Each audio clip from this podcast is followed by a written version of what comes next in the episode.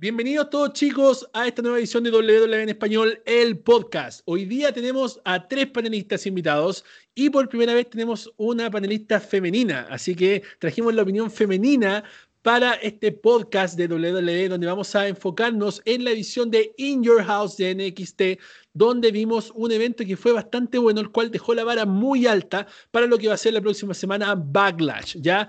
Así que queremos saludar primero que todos nuestros auspiciadores, la tienda de Multiverse Unboxing Store, donde pueden encontrar todo lo que son juegos de mesa, juegos de cartas y figuras. Síganos en Facebook como The Multiverse Unboxing Store y también en Instagram como Project I2.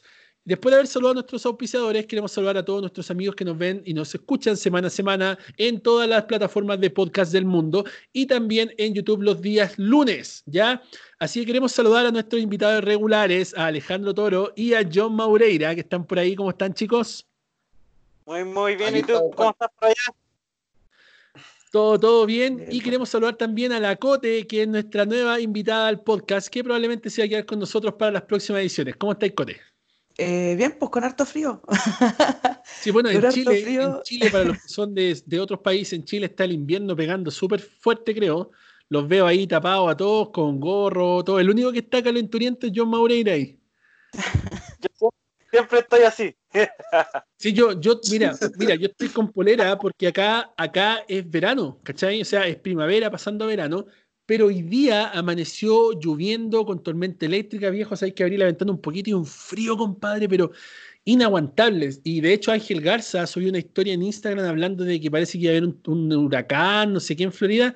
Aquí está el clima bien brígido, así que eh, hablando de brígido, como el Leo Rey, no sé si ustedes conocen a Leo Rey. trígido. el trígido, cantante de cumbia. Eh, es mi vecino, güey. Ah, ¿verdad que vos sois de Yayay? De Catemu. De Catemu y Yayay son todos los mismos pueblos, como hablar de. Ok, no nos pongamos. Black Lives Matter. Ok. Uh, ok, entonces empecemos con lo que fue In Your House. Ya el evento, primero que todo, partió súper nostálgico. Entramos primero con Todd Pettingill, que fue el anunciador de los 90 de, de In Your House, del primer In Your House y él parte anunciando y presentando el evento. Ya eso fue súper como conectarme a mí con la infancia y conectarnos con la nostalgia para los que son más mayores y que han visto esto y que eran niños chicos. De verdad, ver este tipo de cosas son un golpe a la infancia, gigante. De hecho, cuando empieza el programa dice NXT por más de cinco años y medio, la mejor fuente de entretenimiento, lo que diga la cuestión, que es lo mismo que decía cuando decía The World Wrestling Federation for over 50 years, bla, bla, bla, bla. Eso fue genial, ¿ya? Eso, todo ese tipo de cosas que hicieron fueron genial.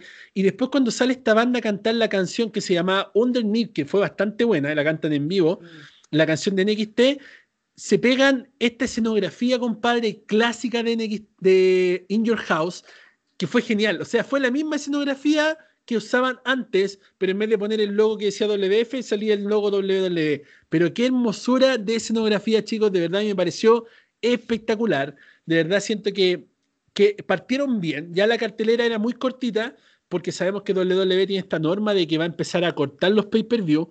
Ya la cartelera era más cortita, pero, pero estaba fantástico. O sea, cada lucha era buena, exceptuando la primera que era puro relleno, esa de las 3 contra 3, de verdad yo siento que estuvo de más.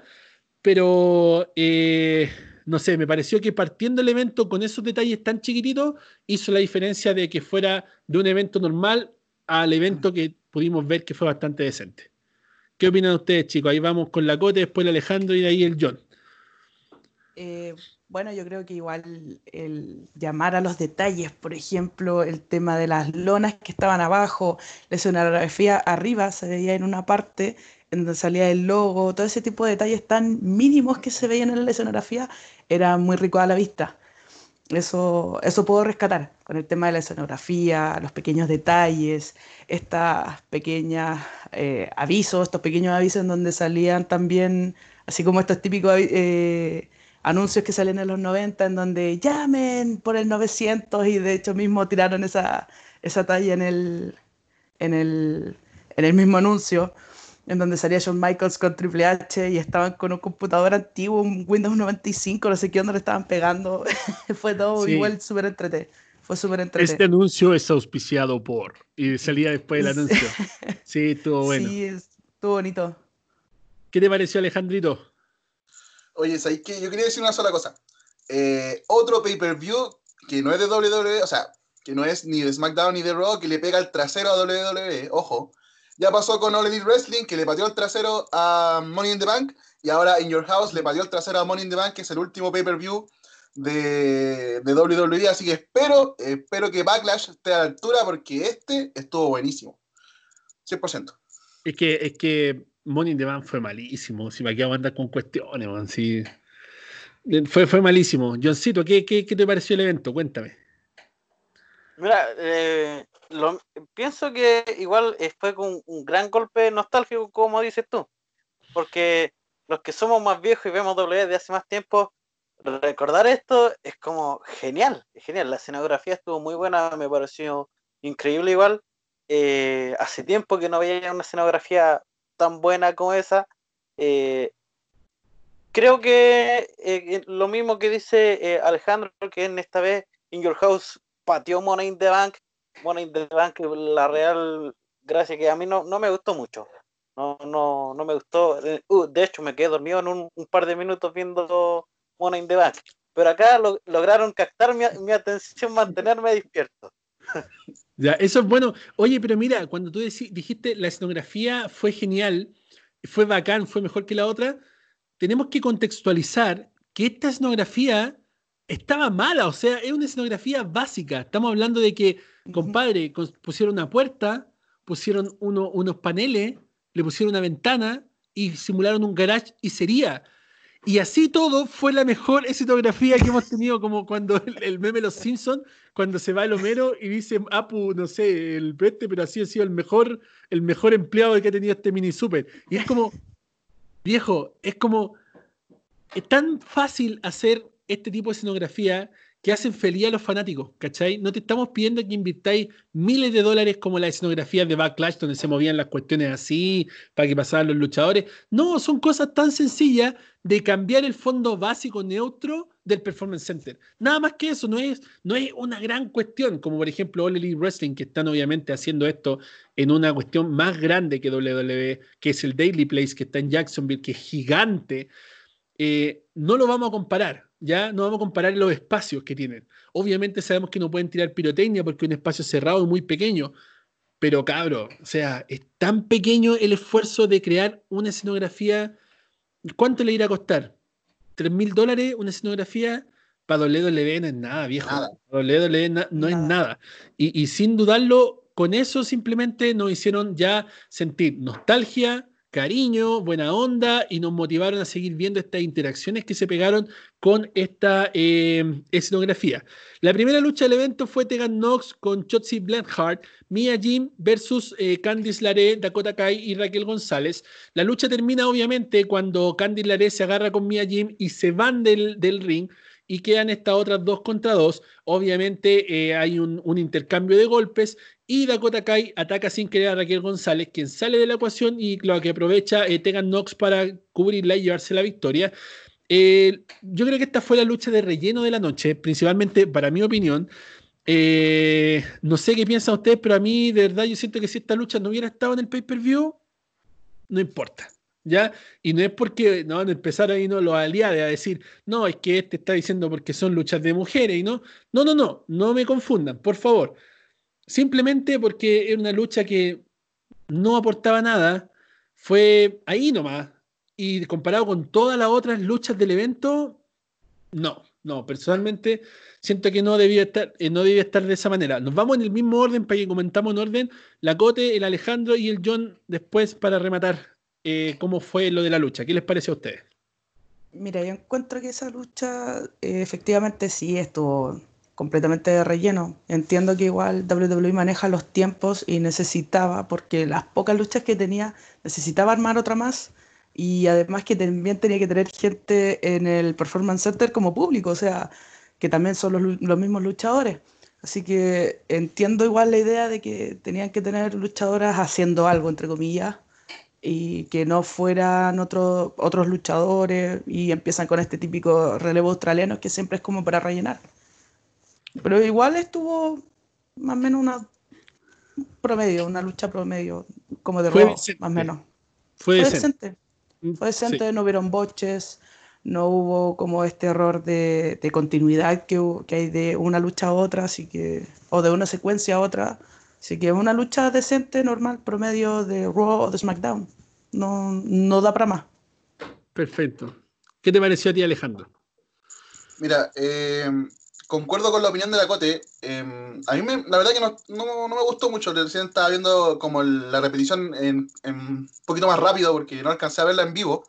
Así que lo que yo opino de esto es que, a ver, no importa, bueno, entre comillas, no importa mucho la calidad de la pelea en el pay-per-view, sino más bien la importancia que se da anterior en las semanas anteriores, cuando empiezan a armar la historia, si, si es interesante para el público ver cómo termina la, la pelea o el feudo, entonces yo encuentro que eso le faltó un poco a, esa, a esos relevos australianos, que, que invirtieron un poco más de esfuerzo en la historia para que uno decir, ya, no quiero perderme el evento desde el principio porque quiero ver cómo termina el feudo. Entonces yo creo que tienen que poner un poco más de esfuerzo al inicio de la historia para, para que en el término, que es en el pay-per-view, nosotros estemos ahí pegados en el inicio del, del evento, que, que, es como lo, la gracia de, del pay-per-view.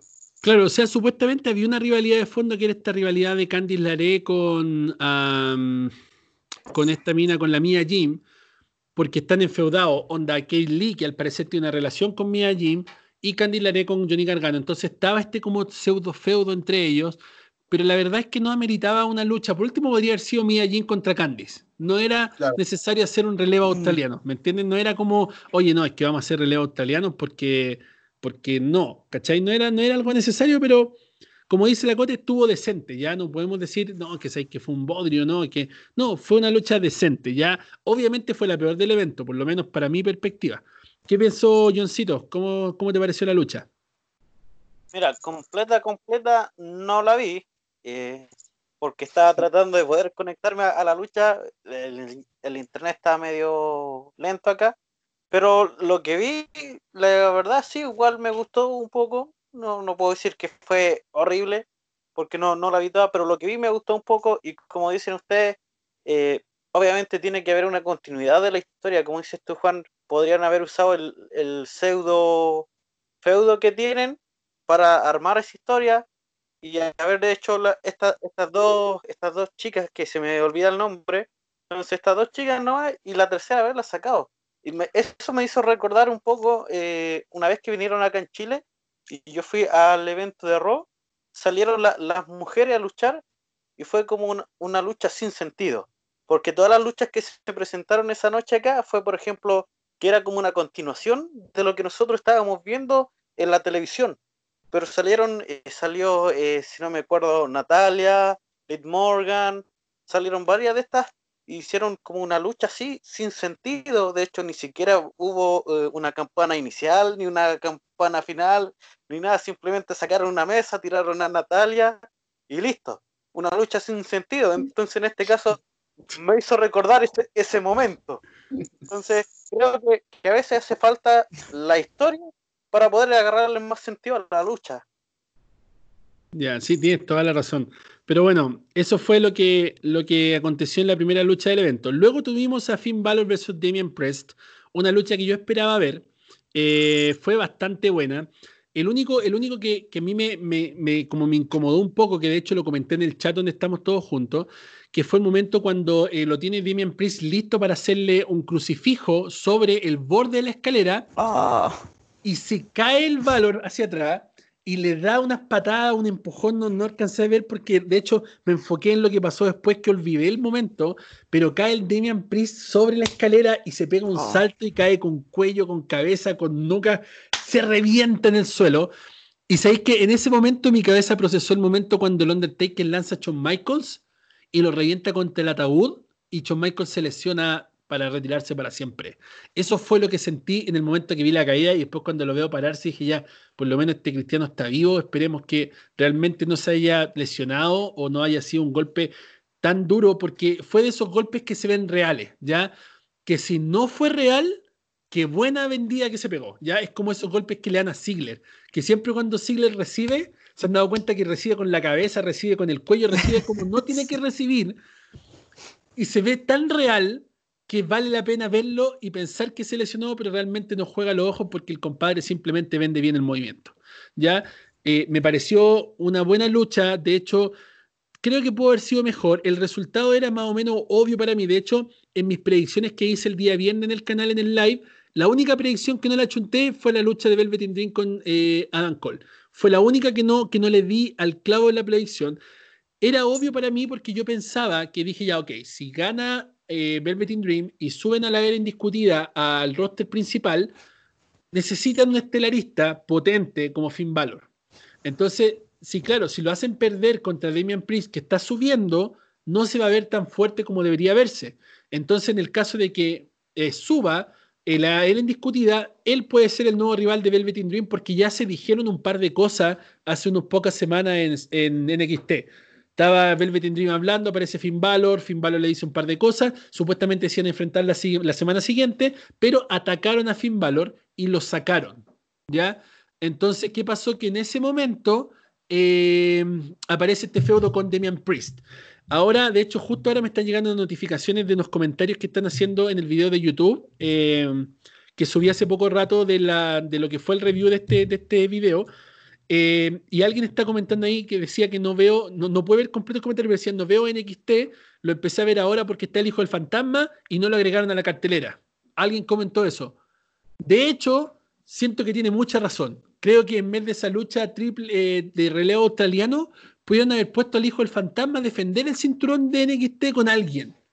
Por último, con Drake Maverick, con una revancha, o ponerlo, o ponerlo un reto abierto por el cinturón de crucero Podrían haber hecho algo así porque, de hecho, el Hijo del Fantasma está vendiendo un montón a la comunidad latina, pero un montón. De hecho, me he dado cuenta que los videos del Hijo del Fantasma son más populares que videos de Raw o SmackDown. O sea, si se llegan a dar cuenta de eso, suben un video que tenga el título del Hijo del Fantasma e inmediatamente supera en vista rápido a videos de Raw o SmackDown con estrellas consagradas. Es tanto el poder que tiene el Hijo del Fantasma en la fanaticada mexicana, está tan fuerte que de verdad es un aporte gigante a las vistas que genera eh, en YouTube y en los demás servicios multimedia. Eh, creo que hubiera sido una buena idea y ahí voy a comentarlo también en el, en el video a la persona que lo comentó. Siento que ahí se cayeron. Podrían haber puesto al hijo del fantasma, defender el título, reto abierto, por último, exhibición con alguien. Creo que hubiera sido bastante bueno. Eh, la lucha de, de, Finn Balor termina cuando Damian Priest se ataca a sí mismo, cuando cae, se azota, vuelve al ring y le aplican diferentes formas de Cop the Grass eh, en la nuca, en la espalda, en el suelo y gana obviamente Finn Balor y así acepto la segunda predicción. Eh, como digo, la lucha me pareció bastante buena, siento que fue una de las mejores luchas del evento, pero venían mejores, así que entonces al final fue como, como que todo era bueno. ¿Ya? ¿Qué, qué opinan ustedes? ¿Cómo les, ¿Cómo les pareció la lucha? La lucha estuvo filete, como decimos acá en Chile. Estuvo súper buena, estuvo muy entretenida. Los dos manejan súper bien los tiempos en, en cuanto a de que este es el momento de brillar para Finn Balor, este es el momento para brillar de Damian Priest, tenía muy buena química y fue súper entretenido, fue súper entretenido cómo interactuaron, como después al final cuando trató de hacer este bombazo que hace Crucifijo, al final se tira Balor hacia, hacia atrás en la parte del, de, adentro del ring y le pega esta patada y ahí cae. Oh, fue una cuestión, en verdad yo me asusté me asusté porque eh, yo he practicado eh, diferentes deportes de contacto en donde nosotros trabajamos con la zona de la espalda y nosotros tenemos que hacer eh, entrenamiento con la parte plana, o sea, y este fue un golpe seco y fue una cuestión que en verdad es atemorizante, en verdad da mucho miedo caer así, a mí me daría pánico, un pánico totalmente, así que todos mis respetos para, para Priest y un buen ibuprofeno. Claro, porque rebotó, rebotó y cayó después del rebote y rebotó en el suelo. fue como. no, fue horrible. fue horrible. Estaba, sentado con mi esposa y mi esposa me dice: eh, A ver, de que de nuevo doble pantalla, ¿cachai? Y claro, obviamente muestran la doble pantalla y se ve como rebota así. Y después cae y rebota de nuevo, compadre. Entonces, si este viejo lo vendió bien, genial si no lo vendió bien, en este momento debe estarse cagando el dolor, porque la forma en la que cayó, no bueno.com. ¿Qué te pareció, Alejandrito? Eh, bueno, concuerdo con todo lo que han dicho acerca de ese momento. Yo creo que se une a la eliminación de Brock Lesnar y la, cuando ganó Drew McIntyre el Royal Rumble a los momentos Oh My God del, del año. Ese podría perfectamente estar en el top 5 de los momentos Oh My God del año. Y los momentos holy shit también. Pero no, espectacular pelea. A mí, me encanta. Yo tengo una sola pregunta. Me gustaría que ustedes compartieran conmigo esto. Yo quiero saber si le van a dar la oportunidad a Finn Balor de que vuelva al roster de Raw y, pelee por lo que alguna vez perdió, que es el título universal de, WWE, o, se va a mantener en NXT como un estelar y, se va a mantener ahí como. De hecho, de hecho se habló eso en, la narración, se estaba hablando de eso que decían como, oye, este compadre fue muy bueno en NXT, hizo todo en NXT, fue a Raw y no era el mismo. Y se cayó, y se apagó. ¿Y qué pasó? El personaje murió, se lesionó, eh, le ganaban todo, entonces como que se rompió esta magia del Finn Balor. Entonces dijeron, y vuelve ahora a NXT, y en NXT es grande de nuevo. Lo que yo pienso es que están puliendo los personajes. De hecho, eh, con mi esposa estamos viendo Total Diva, a ella le encanta Total Diva, entonces de repente me dice, oye, veamos Total Diva, y yo es como, ya, ok, veamos Total Diva. Entonces, eh, en algunas de las temporadas de Total Diva se habla de cuando estas luchadoras son súper nefastas algunas, como el, por ejemplo era el caso de Cameron, de las Foncadictas, eh, y la mandan de vuelta a NXT, pues, ¿cachai? Le dicen, ¿sabes qué? Ándate a NXT mejor porque eres nefasta y mejora, ¿cachai? Y lo mismo pasa con, con Eva Marie, que también pues era terrible mala y la mandan a entrenar y después la mandan a NXT y de hecho pelea contra Bailey por el cinturón de NXT en algún momento. Entonces, en el Total Divas te muestran esta cosa, ¿cachai? Te muestran esta, esta realidad de cuando mandan a los luchadores a NXT porque algo pasa con sus personajes o pasa algo con sus habilidades. Entonces, esperemos que en algún momento Finn Balor suba al roster principal nuevamente y pueda volver a ocupar un estado más estelarista. Obviamente eh, hay ciertas cosas que, yo concuerdo. Siento que si van a copiar cosas, tienen que copiar las cosas buenas. Y en eso es lo que a mí me, da como dolor de guata cuando copian estos ángulos malos. Por ejemplo, el de Bobby Lashley con Drew McIntyre, que en TNA fue nefasto, fue malo, fue asqueroso. Si no hubiera sido por MVP que hacía los salves, que es lo mismo que está pasando ahora, de hecho, que están involucrando a Lana y MVP y toda la cuestión que no sé qué quieren hacer, yo no sé por qué no sacan definitivamente a Lana de la cuestión que ya me tiene, me tiene choreado de tenerla siempre ahí entre medio, que no sé qué, que ahora está envidiosa, que el marido, que... Ya, fin del, del tema. Siento que si van a copiar cosas, tienen que copiar cosas buenas. Y algo que pudieron haber copiado hace rato era el Ballet Club. Por supuesto que sí. Era algo que tenían que haber copiado hace rato. Tenían a Gallows y Anderson, tenían a A-Style, tenían a Finn Balor, tienen a Adam Cole, tienen tienen, bajo contrato, tienen bajo contrato, de hecho, a los tres líderes del Ballet Club, los originales. Tenemos a Finn Balor, a sucesor y Styles, que mientras tanto era Adam Cole el líder del Ballet Club norteamericano. Entonces, tienen tres líderes del Ballet Club. Tenían a la pareja potente del Ballet Club, que eran Gallows y Anderson. Y tenían para generarse una historia tipo Nexus, uniendo gente al Ballet Club, ¿cachai? Intentaron hacer esto de Valor Club, intentaron hacer el OC y no supieron llevarlo, simplemente no supieron llevarlo. Y después van y despiden a Gallows y Anderson, que es una de las cagadas monumentales de este año, que también puede estar entre eh, las cagadas, las 10 cagadas monumentales que WWE ha cometido en el 2020. Eh, estoy, sacando ideas para video, ¿ah? estoy, sacando ideas para videos de todo esto. Entonces, eh, siento, siento, que siento que no están copiando las cosas buenas. Yo creo que si están copiando algo, están copiando lo que, se le, lo que les pareció a ellos encachado y no lo que le parece encachado a la gente. Entonces ahí yo creo que, se están cayendo un poco y, y, bueno, veamos qué es lo que va a pasar con, con Finn Balor en el futuro. ¿Qué te pareció la lucha a ti, John Maureira? Eh, ya, mira, usted está haciendo algo acá. Eh, la verdad me pareció bastante buena. Eh, Finn Balor es uno de, mis favoritos, ¿ya? Eh, y yo quería que ganara Finn Balor. Es uno de mis favoritos y justamente cuando vimos la, caída de, Demian, o sea, yo estaba con mi esposa acá y, de repente veo que cae y es como le, hago así. Y, lo vemos en la revisión y quedamos como, oh, tremendo pedazo que se mandó. Y eso yo me recordé de, una caída más o menos eh, eh, parecía que fue de, espalda, que, estaba jugando la pelota y caí de espaldas y, tuve un, rebote que eso me dejó sin respiración y al, y al final tuve que salir de la cancha porque quedé mareado total. Yo dije, si ese, como quedé yo, como quedé, este tipo tiene que estar peor, tiene que estar peor. El golpe que recibió, la escalera que es metálica, y yo solamente oh. caí yo caí en pasto y el golpe para mí yo me imaginé al tiro, dije, oh, este tipo, el dolor que tiene que estar sintiendo. Como dices tú, si fue, real, uff, si, si, fue, fue falsa, la, la, vendió bien, porque yo me imaginé, me recordé al tiro ese momento. Y por lo que hablaban de, de, de Finn Balor de, de volver al roster principal, sería bueno, sería bueno que volviera. De hecho, eh, lo pensé antes del, del, del podcast eh, y me gustaría verlo regresar como eh, realmente el demonio. El, demonio y, y verlo, ese sería como el Kane. Sería como el, el reemplazo de Kane, creo yo.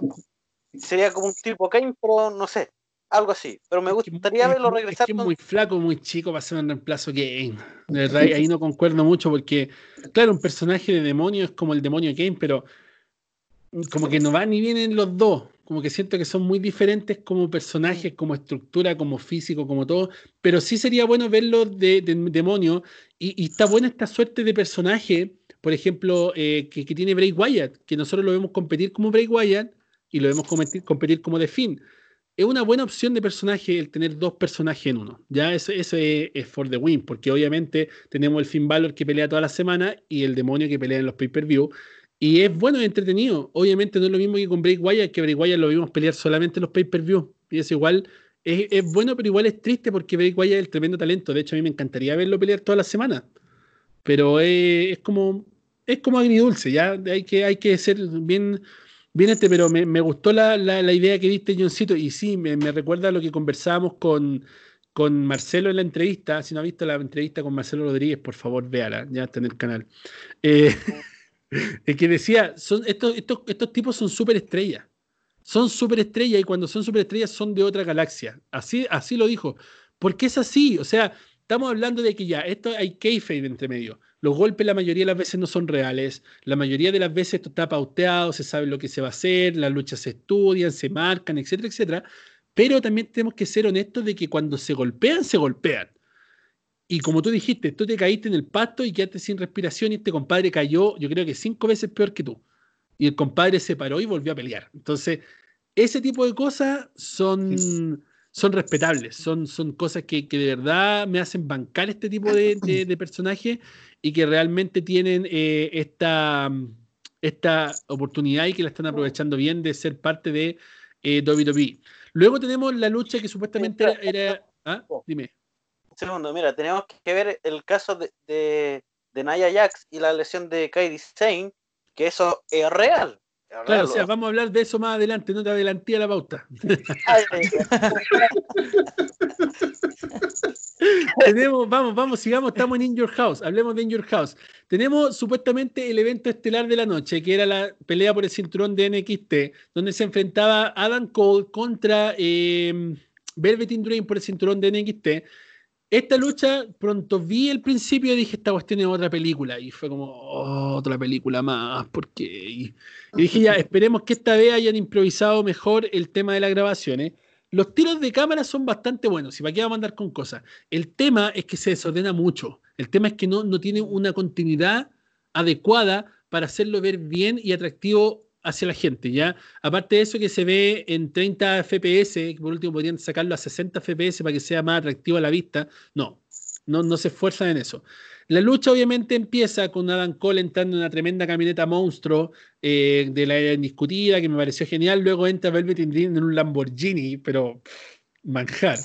Eh, y entra vestido de Negan, de The Walking Dead. ¿Alguien se dio cuenta de eso, del detalle?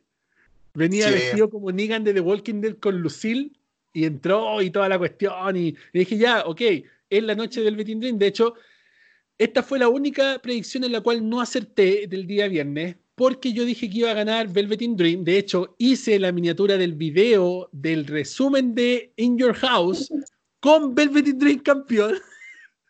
Y en el último minuto tuve que hacer otra miniatura con Adam Cole porque no quería publicar clickbait. Y fue como. ponerle flechitas locas por ahí. Claro, no, y casi, casi, casi publico un ahora me vas a escuchar. Eh, estuvo muy, muy cerca de, publicar algo así. Eh, la lucha mala, ya fueron muchos, pero muchos spots vacíos, que no llevaban en ninguna parte, que no generaban ninguna reacción, hasta que lo revientan contra el parabrisas a Adam Cole, y se ve que tiene sangre en el brazo, el parabrisas reventado, Adam Cole llorando, aparece la era indiscutida, le empiezan a pegar a Velveteen Dream, bajan todas las sillas que estaban en la camioneta monstruo de Adam Cole y forman una cama de sillas dentro del ring a lo que aparece eh, Dexter Loomis desde abajo del ring, golpea a la indiscutida, lo echa dentro del maletero del auto y se lo lleva. Entonces aquí ya dejan la lucha de nuevo equiparada entre Velveteen Dream y Adam Cole. Obviamente sube Adam Cole al ring, trata de hacer un Panama Sunrise, pero Velveteen Dream lo domina, le aplica un Dream Over y después le aplica un Purple Rainmaker. Y yo pensé que hasta ahí llegaba la lucha, pero Adam Cole quiqueó, quiqueó en dos. Entonces dije yo, ok, ¿qué van a hacer ahora? Entonces ahí empiezan como a batallar un poco y Adam Cole se manda un Panama Sunrise, pero así. Así se lo mandó. Sobre la pila de sillas y se lleva la victoria. Y fue como, oh, mañana, loco, mañana va a haber protesta eh, Black Lives Matter afuera del edificio corporativo de WWE, por seguro, compadre. Va a quedar la grande, van a ir con fancarta, van a ir con un montón de cuestiones a reclamar por qué no ganó Velvet Dream, porque era moreno y por qué el racismo de Adam Cole, el rubio, ganarle. No sé. Primero que todo, yo pensaba que iba a ganar eh, Adam Cole por la sencilla razón, o sea, Velvet por la sencilla razón de que ya habían reportes de que Adam Cole estaba siendo pedido para subir al roster principal. Sabemos que están con una carencia de roster porque se dio la oportunidad de que si no querías competir te podías ir a tu casa, ¿ya? Obviamente tú no vas a conservar el push que tenía y por eso le quitaron el cinturón a Sami Zayn, por eso le quitaron el cinturón a Fergal David, por eso Roman Reigns dejó de salir en las cinemáticas, porque obviamente no te pueden seguir puchando si no se sabe cuándo va a volver. Eso es algo totalmente obvio, ¿ya? Y los que están reclamando dicen, no, es que no le están dando push y están haciendo esto, es tonto darle un push a alguien que no sabes cuándo va a regresar. Tienes que enfocarte en los talentos que están ahora. Obviamente este caso de tener una cierta cantidad de talento en Royal SmackDown agota el roster y por eso están haciendo estas apariciones especiales de luchadores de marcas diferentes marcas diferentes, porque lamentablemente agota las opciones de lucha. ¿Me entendí? O sea, todas las semanas ver a Andrade Sin Alma y Ángel Garza contra otro, contra los mismos de siempre, a los discípulos de Rollins pelear con McIntyre, ya era algo agotador y no digo que sean malos, sino que simplemente era agotador de ver siempre los mismos feudos. Entonces ahora están tratando de renovar cosas y quieren traer luchadores de NXT al roster principal para renovar rivalidades porque aún no se sabe bien cuándo va a acabar esto del coronavirus, porque acá en Estados Unidos sigue muriendo mucha gente todos los días y siguen aumentando los números. Entonces, eh, en base a todo esto que está pasando, yo dije, van a subir a la indiscutida. Aparte está este tema de que Adam Cole parece que se va a ir a All Wrestling porque la doctora Bill Barker, DMD, que es la novia de Adam Cole, está en All Wrestling y ella ha hecho declaraciones como directas diciendo que ella quiere ver a Adam Cole reunido con los John Box y Kenny Omega. De hecho, Adam Cole tiene su contrato vigente hasta dos meses más. Entonces dije, ok, acá se define el futuro de Adam Cole. Si Adam Cole pierde el título y no sube, Adam Cole se va a All Wrestling. Si Adam Cole mantiene el título y no firma un nuevo contrato, Adam Cole lo van a hacer perder, lo van a hacer basurearse para que se vaya al wrestling pequeño. Y si Adam Cole retiene el título y lo siguen puchando hacia arriba, es porque él se va a quedar en la compañía donde tiene un futuro brillante, ¿ya? Adam Cole tiene todo para ser brillante en la compañía, para ser un estelarista, para llevar su facción al próximo nivel. Pero como dicen, y vulgarmente, y ya las feministas y los aliados van a venir a atacarme y me van a funar y todo el tema, pero como dicen en el campo y dice la gente, una zorra tira más que una güey. Entonces, ¿qué pasa? Que al final probablemente la mujer lo puede tirar de una forma que lo haga salir de la compañía y llevárselo al Elite Wrestling, donde probablemente va a ser uno más del roster. Pero en WWE él tiene la posibilidad de escalar y de estar en la cima de WWE. Ahora, siendo bien honestos, sabemos que Adam Cole no es un producto marca de WWE. Está el producto marca WWE, que es el luchador creado por WWE, que probablemente va a morir en WWE, como el caso de Roman Reigns, Randy Orton, John Cena y muchos otros que nunca van a firmar con otra compañía y que nunca van a ser despedidos. Y tenemos el caso de los luchadores que no son marca WWE, que vienen de otras compañías, que se han forjado su futuro por fuera, como por ejemplo eh, Seth Rollins, eh, AJ Styles. y otros más que se han ido. Por ejemplo, el mismo caso de Alundra Blaze, que Alundra Blaze era Alundra Blaze en, en, WWF, luego se pasó como Madusa a WCW y hace un par de años regresó a WWE para ir al Salón de la Fama, para ser entrenador y todo el tema, pero esta mina ya está coqueteando con All Elite Wrestling para irse a All Elite Wrestling, ¿cachai? ¿no? Porque es una mina que no tiene lealtad a la empresa como un luchador engendrado por la empresa, figurado por la empresa, potenciado por la empresa y que es marca empresa, ¿ya? Entonces hay que tener harto ojo con eso porque eh, ellos saben que Adam Cole en cualquier momento pesca sus cosas y se va. Entonces, cuando tienen estos luchadores que son tan buenos, que son tan potentes y que en cualquier momento pueden pescar sus cosas y pueden ir, es complicado darle un push. Y yo lo veo como el lado de los negocios. Eh, creo que me congelé. Creo que me congelé por ahí. Sí. Es, complicado, no sé si se ve algo. Tener las cámaras para el otro lado. Estás grabando a tu señora. Ya, hay problemas técnicos aquí. Eh, yo, por ejemplo, sinceramente, chicos, yo siento que esto es, es complicado cuando tú vas y le das la oportunidad. ¿Me escucho, cierto? Sí, pero sí, está grabando. Pero está grabando. Ya. Entonces, eh, no importa, no importa, estas cosas pasan. Para mí es complicado el hecho de eh, darle un push a un luchador y no saber si ese luchador va a quedarse conmigo eh, por cinco años más, por seis años más, o si yo voy a crear este estelarista que después me va a dejar votado y se va a ir a otra compañía y no va a cumplir con el contrato ni con las cosas que debería cumplir a nivel empresa. ¿Me entienden a lo que voy? Entonces, cuando tú me dices a mí como WWE, oye, mira, ¿sabes qué? Eh, no sé qué voy a hacer contigo, yo lo entiendo porque yo lo veo a nivel de empresa y como te digo, yo como empresa no sé si le daría un push gigantesco a un luchador que mañana puede pescar sus cosas y se puede ir. Así de simple.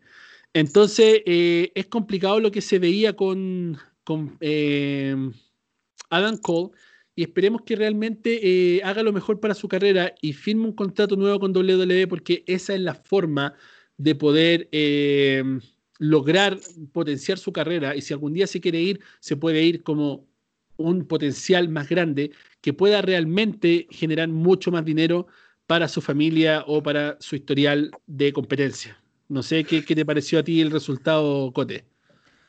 Eh, la lucha en sí estuvo bastante rara, rarísima. El sistema de iluminación entiendo como era una lucha de como de, estacionamiento, por decirlo así. Entiendo que los ángulos de cámara tenían que ser así, pero igual se veía como feo. No, sé si me entiendes, tú mismo dijiste que estaba corriendo a 30 FPS y tendría que correr a 60, tendría que lucir como una lucha coherente, se veían como todos pegados, así, no sé, se veía bastante extraño. Eh, no sé qué es lo que pasa ahí con el nivel de, edición dentro de la WWE, eh, quiénes son los que están encargados de hacer ese tipo de cosas, porque en verdad eh, estuvo súper rara, estuvo súper rara en cuanto a lo visual de la lucha. Y en cuanto a los spots, igual lo hubieron bastante, bastante así como ya, yo hago esto, el otro hace lo otro y después viene lo otro. Y no es como, no sé, no sé, yo lo encontré bastante incoherente y ahora te estás viendo al revés. Sí, sí, sí, tranquilo, tranquilo, no se preocupen por mí. dale, dale. Y resulta de que después cuando se mandó este, el, el, el finisher ya, Adam Cole, ya fue tremendo, fue tremendo que se lo haya pegado justo en las sillas cuando WWE supuestamente tiene baneada la silletazo en la cabeza. Y justamente pasa esto y pin 1, 2, 3 y gana Adam Cole. Y entiendo que la señora tiene que estar echando humo en la casa.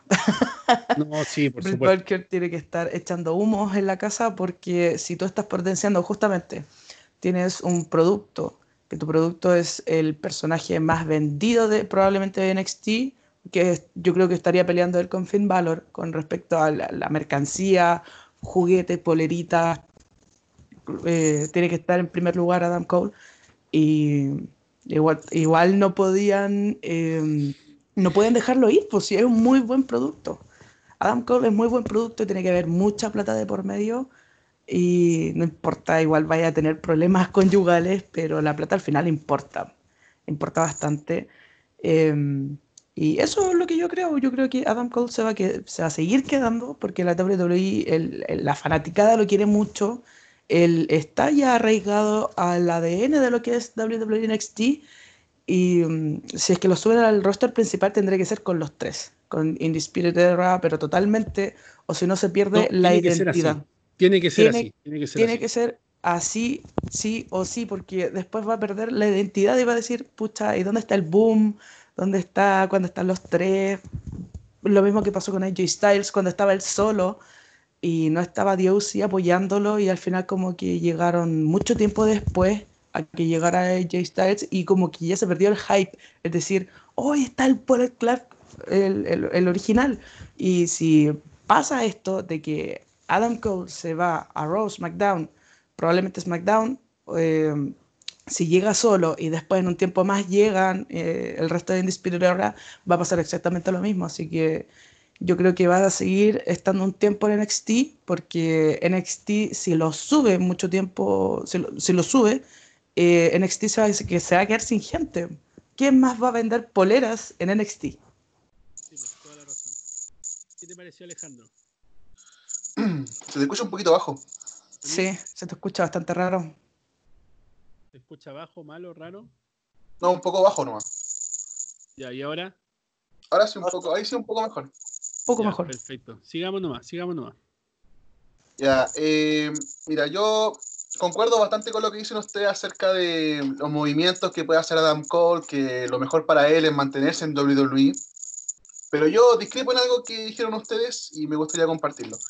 Eh, yo encuentro que Adam Cole ya tuvo el push gigante. O sea, no es que en estos dos meses que le quedan de contrato lo pueden hacer subir más o lo pueden bajar. Entonces, Adam Cole ya es un nombre tan grande en NXT y es un nombre que todos esperamos en el, de, el roster perdón, de Raw o en el roster de SmackDown. Entonces, sería un batacazo que él se vaya a All Elite Wrestling y sería el batacazo si se va a SmackDown independiente, si ahora lo hacen perder siempre o si lo hacen ganar siempre. Yo encuentro que ya está a la altura de Finn Balor, a la altura de Sami Zayn en su momento, está a la altura de, no sé, AJ Styles en su momento. Entonces, es como, yo encuentro que, a ver, profesionalmente encuentro que la mejor decisión que puede... Eh, que puede tomar Adam Cole es quedarse en WWE, está a punto de convertirse en el nuevo Edge. Yo siempre me gusta compararlo con Edge, lo encuentro un personaje bastante parecido. Me encanta cómo lo hace de Hill, encuentro que es un Hill de por vida, no, no, no funcionaría como Face. Encuentro que mm. Adam Cole tiene que llegar a SmackDown, revolucionar todo con Undisputed Era, pegarle a todos, entre comillas, de A3, y que se convierte en una en un staple eh, genial. Entonces yo encuentro que está, tiene que tomar la decisión de su vida o se va a All Elite Wrestling a ser uno más del montón y probablemente no estelarizar absolutamente nada, o se mantiene en WWE y se convierte en el nuevo Edge, se puede convertir en un Seth Rollins perfectamente y revolucionar todo lo que es SmackDown. Esa es mi opinión, por lo menos. Perfecto, Johncito. Ya, mira, eh, pensando un poco, eh, creo que es como, a ver, eh, se puede decir, tienes como un doble una doble jugada al, darle al seguir dándole un, push porque como tal como comentaban ustedes si le sigues dando puede decir que en cualquier momento se va o se queda. Tiene una doble jugada ahí.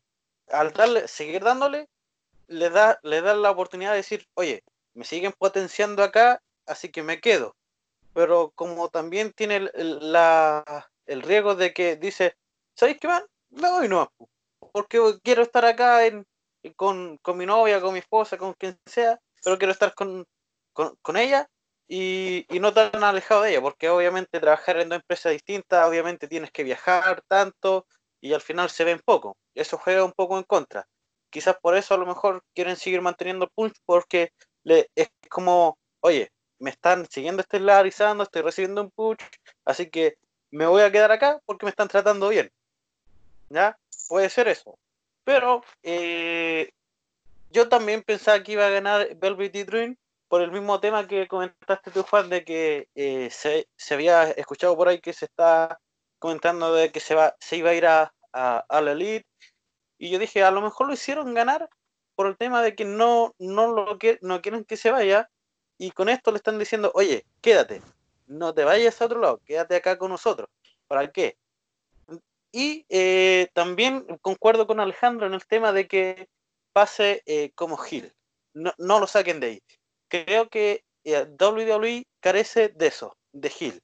Está en un tiempo, ponte tú, por, por ejemplo, Braun Strowman se veía como un, potencial Gil de por vida. Para mí, por, él era como Gil siempre.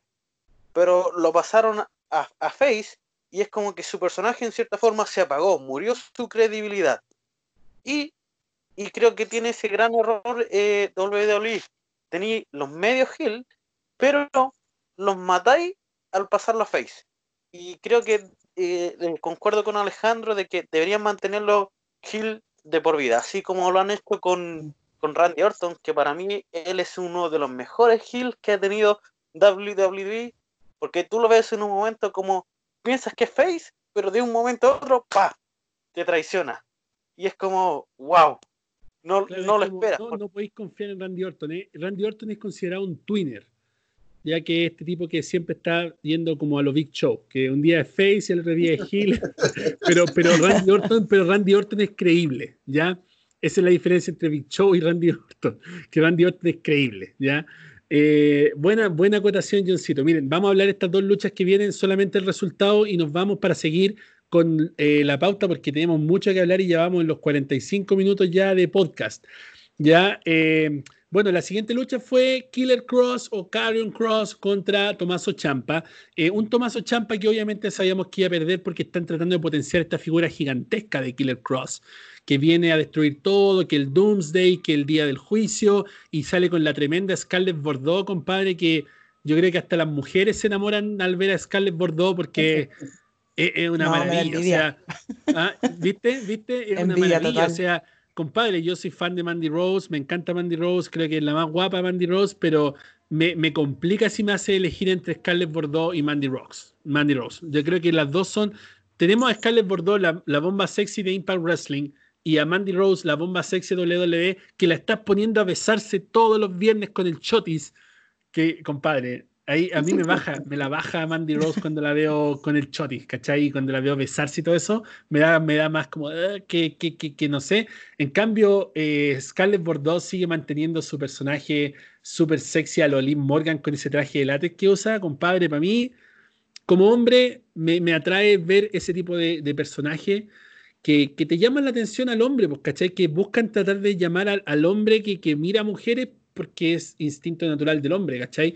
Te trata de buscar eh, traer mujeres guapas para llamar a la fanaticada masculina y esta mujer tiene todo el personaje, tiene el paquete completo, tiene un micrófono increíble y en el ring se bate de tú a tú hasta con hombres. No sé si han visto ustedes peleas de Scarlett Bordeaux en Impact Wrestling, pero ella pelea hasta con hombres, ¿ya? O sea, estamos hablando de que es una mina que se puede medir en cualquier tipo de situación, en cualquier tipo de personaje, y más encima acompañando a este Killer Cross letal que destrozó a Tomaso Champa, que el highlight más grande fue cuando le pega este como tipo bombazo contra el apron en la espalda.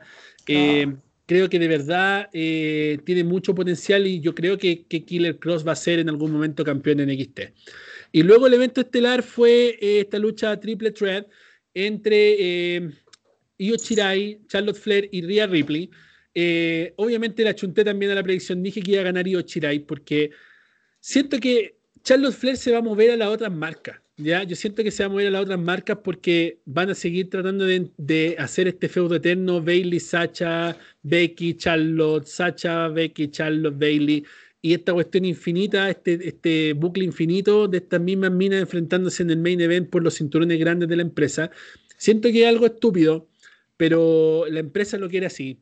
Obviamente, en los últimos años he estado tratando de ponerme en la perspectiva de que a veces ni siquiera nosotros sabemos lo que realmente queremos y muchas veces si nos dan el gusto nos quejamos igual. Entonces al final trato de ver como con otra perspectiva este tema creativo y de no criticar tanto las decisiones, sobre todo en este tiempo de pandemia en el cual tiene un roster súper limitado, en el cual eh, hay que reciclar historia y todo el tema ya trato de ser lo más comprensivo posible, pero siento que de verdad teniendo un roster tan amplio en la división femenina, no me podéis seguir dando Sacha Bailey en el main event por el cinturón de las mujeres. ¿Cachai? Tenía otras minas, tenéis Lacey Evans, tenéis la misma Mandy Rose, tenéis Sonia Deville, tremendos talentos, tenéis Dana Brooke, eh, Carmela, eh, la misma Selena Vega, un montón de mujeres que se la rifan en el ring y que realmente no tienen una, pantalla como deberían tener. Obviamente Serena la tiene junto a su stable, pero son cosas así. Ya, obviamente la victoria se la lleva Io Chirai, una lucha que fue bastante buena. Charlotte Flair se pega ese Monsaul hermoso. De verdad, yo creo que Charlotte Flair, aparte del push que tiene por ser Flair, Charlotte Flair también es el paquete completo, ya, para que vamos a andar con cosas. Charlotte Flair es de esas luchadoras que no ha tenido todo simplemente por ser la hija de Flair. Obviamente las puertas se le abrieron por ser la hija de Flair. Obviamente los primeros cinturones los tuvo por ser la hija de Flair, pero a lo largo del tiempo, desde que ingresó a NXT hasta ahora, su personaje ha ido evolucionando a tal nivel que realmente es la reina de WWE. Así de simple, ¿ya? Y no es una cosa que se le ha dado porque es hija de Flair, sino que algo que se ha ganado. Es una mujer que se pega esas volteretas, que te, te pega Monsaul, que si no te hace un shot en Star Press es porque no quiere, ¿ya? Entonces, de verdad, siento que para el tamaño que ella tiene, para la contextura que tiene, siento que es tremendo atleta y de verdad eh, creo que se ha ganado todo lo que tiene. Y siento que se vienen varias cosas más, pero lamentablemente vamos a tener que ver otro feudo entre Bailey probablemente y Sacha, y después Sacha contra Charlotte, y así sucesivamente hasta el final de los tiempos. Y creo que, como dijo Marcelo hoy día en la transmisión, Charlotte ya se ganó su entrada al Salón de la Fama eh, de WWE. Ya la tiene ganada ya hace rato, por el solo hecho de que es la mujer que ha sido más veces campeona de la WWE y ha tenido todos los cinturones desde el cinturón de las divas, lo ha ganado todo. Entonces, eh, creo que creo que por ese lado va un paso más adelante de Asuka, que creo que es la mejor exponente de WWE en este momento, a mi parecer. Yo siento que Asuka es lo mejor que hay, pero siento que le lleva un poco ventaja a Charlotte Flair por el hecho de haber sido campeón de las divas de una división muerta que ya no va más porque ya son superestrellas femeninas y ya no son divas. Así que siento que, que, ahí, va, ahí va esta transición entre diva a luchadora femenina siento que, de verdad se hizo bastante bien y, creo que fue bueno. En overall, para mí el pay-per-view, si me dan eh, nota del 1 al 5, yo le pondría un 4,5 porque eh, fue bastante bueno. Lo único que le bajé nota fue, eh, le bajé 2 puntos, 0,2 puntos por la cuestión de la película y 0,3 por la lucha rellena, que podría haber sido una lucha, como dijeron en los comentarios, del Hijo del Fantasma o de alguna otra superestrella que trataran de impulsar. Ahora rapidito la Cote, después la Alejandro, después el John, póngale nota al evento para que vamos con las noticias. Yo le pongo un 4 al, evento.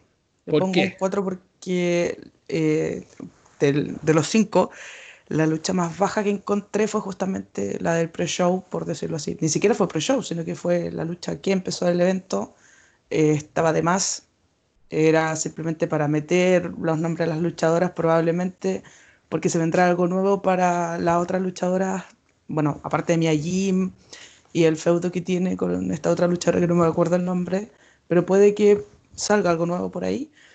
Y lo de Carrie Cross contra Tommaso Ciampa, yo amo Ciampa. Y igual me dio como un poquito de pena que haya hecho un squash, pero se entiende que están tratando de impulsar bastante a, a Cross y lo están logrando, lo están logrando bastante. Estuvo bien entretenida la lucha, pero súper cortita, súper corta.